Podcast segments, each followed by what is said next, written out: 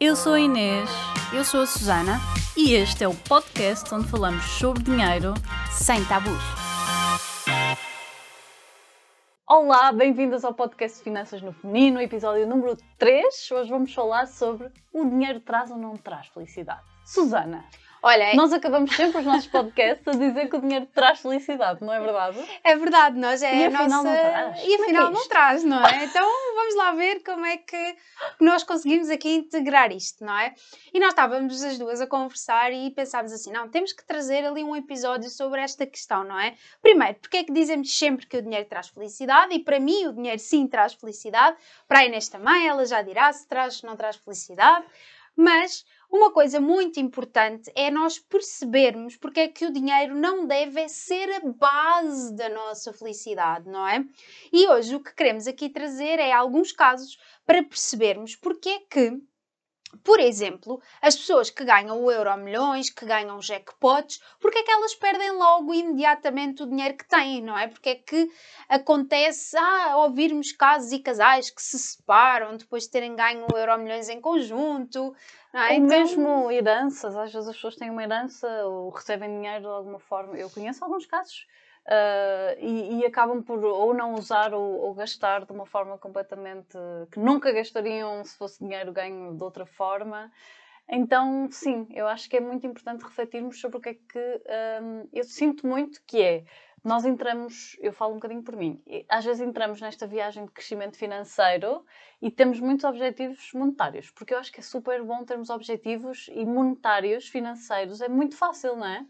Ok, hoje vou poupar, este mês vou poupar 200 euros. É muito mais fácil de atingir, fácil no sentido de É palpável, simples não e é? palpável, exato. Se calhar para muitas pessoas não. Fácil, não é fácil poupar 200 euros por mês, mas fácil no sentido de eu consigo medir se atingi ou não. Eu consigo pensar se, ok, como é que eu vou já agora? Uma estratégia é vocês passarem logo no início do mês, quando recebem o salário, Fica, é que fica a 200 dica. euros. 200 euros para uma conta à parte e depois vivem como se não existissem estes 200 euros. Um, e então é tão fácil termos objetivos monetários, uh, tão fácil irmos criando e depois vamos aumentando. E eu comecei muito assim: vou poupar X, vou investir Y, uh, que depois começamos a pensar. Eu acho que mais importante do que isso é pensarmos para que é que queremos ter o dinheiro, não é? Sabes o que é que eu acho? É que é, é, é muito isso que tu estás a dizer, que queremos fazer uma viagem. O que é que eu preciso? De dinheiro, não é? Sim. Quero comprar a casa dos meus sonhos. O que é que eu preciso? De dinheiro. Então eu sinto que nós, a determinada altura, começamos a atrelar muito os nossos sonhos ao facto de termos muito dinheiro. Só que há aqui um revés da medalha, e é sobre este revés que nós queremos falar hoje, que é a questão de muitas pessoas põem no dinheiro a carga A da sua felicidade, não é? A solução, exatamente, a solução para os seus problemas.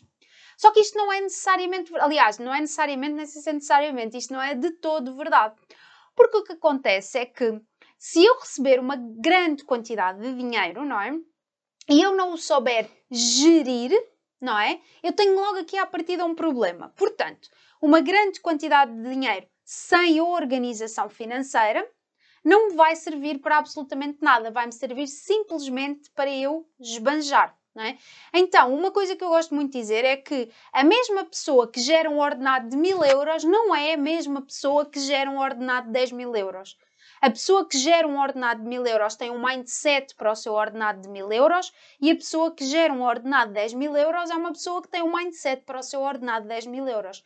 Então é preciso nós fazermos esta transição, nós acompanharmos com a nossa forma de encarar o dinheiro, com a forma como pensamos o dinheiro, nós acompanharmos esta transição. Ok? Então, quando nós aqui tantas vezes dizemos, não é? Organização financeira, não podem fazer as coisas sem organização financeira. Parece que nós estamos a batalhar ali no, numa coisa que é tão pouco sexy, tão pouco sensual, não é? Daí organização financeira, vou ter que saber quanto é que eu gasto, vou ter que ir fazer orçamentos. Parece que é ali uma coisa super chata, mas a verdade é que esta organização financeira, ela vai te ensinar, por exemplo, a fazer escolhas. Escolhas estas que são fundamentais para quando tu tens mais dinheiro, saber gerir da melhor forma o teu dinheiro. Concordas, Inês? Concordo a 100%. Eu sinto que eu- eu- é muito importante mesmo termos essa base e, e- e faz toda a diferença. Eu, eu, eu sinto mesmo isso, que é Uh, quanto mais dinheiro é natural que as pessoas tenham mais dinheiro ao longo da vida, não é? Se calhar aos 20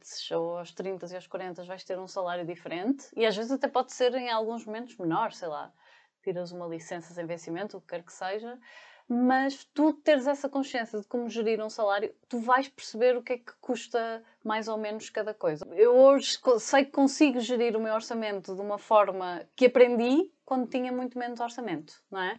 E portanto eu sinto que as bases é, é, muito por aí e claro que de repente se tens um aumento enorme vais ficar perdido. Aliás, há imensos casos de desportistas nos Estados Unidos que ganham milhões e ficam isso também é outro caso incrível. E ficam sem nada e não sabem mesmo, sentem-se totalmente incapacitados para gerir o seu dinheiro. Até muitos deles não vinham de famílias pobres e, portanto, ainda mais uh, difícil era, porque de facto isto não nos é ensinado, não é? Olha, deixa-me só, deixa só aproveitar aqui a publicidade, não é? A Netflix, se ela nos quiser patrocinar, está à vontade, mas uh, aproveitar aqui, porque agora existe um novo documentário ah, na é. Netflix, é. Money Explained.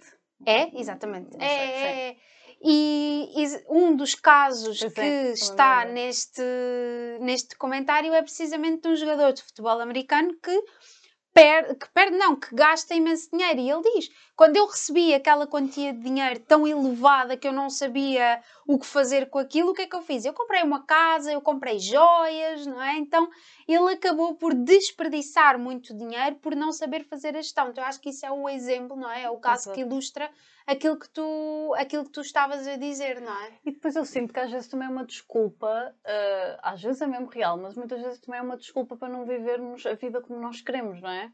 Nós, eu acho que nós às vezes temos medo de, de, de ser bem-sucedidas em qualquer área da nossa vida. Então, tu tens aquela coisa, ok, quando eu ganhar X, então eu vou viver na casa que eu gosto. Quando eu ganhar Y, vou começar a viajar mais, não é? E na realidade, muitas dessas coisas, de outra forma, mais criativa, não um bocadinho mais poupada, mas muitas dessas coisas já podes fazer hoje. E, e pensar porquê, não é? Porquê eu quero ter aquela casa? Será que é a mesma casa que eu procuro, não é? Qual é o objetivo por trás do objetivo? Olha, agora estou a ler um livro super giro que se chama Anti-Time Management. E ele diz que muitas vezes o que nós chamamos objetivos. Tem em português? Uh, eu acho que sim. Okay. Muitas vezes. Inês Maria sempre me recomenda livros em inglês. Mas é muito interessante, eu acho que tens gostar, porque muitas vezes o que nós temos como objetivo, aquela coisa de poupar 200 euros por mês, uh, ter uma empresa que fatura X, qual é, será que é esse o objetivo final? Não é. O objetivo final é o quê? Por exemplo, há pessoas que querem escrever um livro por ano. Para quê? Não é? Não é? Não, o objetivo não é esse. Qual é o objetivo? É tu Uh, ter escreveres, tempo, teres tempo é? para escrever. Tu gostas de escrever, queres ter tempo para escrever. Ok, então se calhar podes ter isso sem escrever um livro por ano. Um, por exemplo, ele fala de um caso de um executivo que tinha filhos e que ele dizia que queria começar o negócio dele. Ele fala muito da questão do negócio, de as pessoas querem uhum. começar o negócio para ter mais dinheiro e mais tempo e depois principalmente a parte do tempo. Caem na ratoeira. Caem na ratoeira. Do dinheiro ele diz que até muitas conseguem, mas do tempo, ou manter mais ou menos, uhum. mas do tempo não. E que ele tinha um executivo que dizia: Não, eu quero ter o meu negócio porque eu quero viajar com os meus filhos. Quero tipo, ter tempo, dois meses por ano, três para viajar com os meus filhos. E eu quero daqui a cinco anos então estar a faturar milhões. Uh. Só que os filhos dele já tinham 13 e 16 anos. Ou seja, daqui a 5 anos os filhos não vão querer viajar com eles. Então é super importante fazermos esta gestão. Tipo, o tempo é que é mesmo um recurso ilimitado. Não é? Sabes que eu penso muito nisso em relação ao meu filho. Pois não é? Que é, eu hoje em dia, quando eu vou buscar às quatro e meia, eu penso, ah, que bom poder aproveitar agora isso, não é? Porque se eu estiver à espera de atingir, por exemplo, a minha independência financeira aos 40, aos 45, ou quando for, não é? Ele já vai estar numa idade que ele já não vai querer estar comigo. Exato. Então, o tempo é mesmo muito a... mais importante que o dinheiro. Exatamente. A concretização desse meu sonho, ela não vai acontecer. Então eu acho que nós temos que colocar muito bem aqui na balança as escolhas que queremos fazer, da forma como queremos priorizar, não é, os nossos objetivos, os nossos projetos.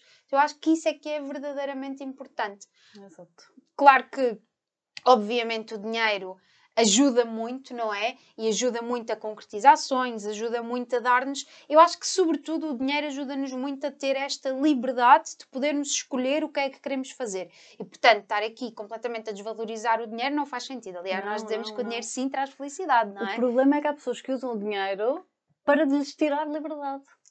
É muito engraçado. Até sem, se, sem se aperceberem. Sem se aperceberem. Uh, compram uma, estão neste ciclo de, de, de compra. comprar uma, uma casa maior, um carro melhor, viajar mais, mas se calhar nem lhes diz nada, porque também é muito clichê. Agora eu acho que dizemos que queremos viajar, mas quantas viagens uh, não servem para nada? Vamos aqui admitir. Às vezes, não é? E com filhos, eu vejo muita gente a querer viajar com filhos uh, para sítios que as crianças não vão adorar, Sim. não é? Então eu, hoje em dia, por exemplo, eu penso muito nisso com o meu filho. Ok, Claro, eu adorava, por exemplo, fazer um tour pela Itália, não é? Agarrar num carro, num Fiat 500, não é? Ir lá, né? fazer aquela viagem uh, pela Itália. Mas acho que o meu filho ia morrer de tédio, pois. não é? De fazer essa viagem. Então, não é agora o momento, não é? Então, se calhar neste momento o que eu tenho que fazer é procurar sítios que tenham piscina, procurar sítios que tenham praia, procurar sítios que tenham um parque de diversão, porque as férias é suposto elas agradarem a toda a família. Então, o que é que eu quero nas férias? Neste momento, eu sou mãe, não tenho tanta liberdade para ter descanso, não é? Durante as férias.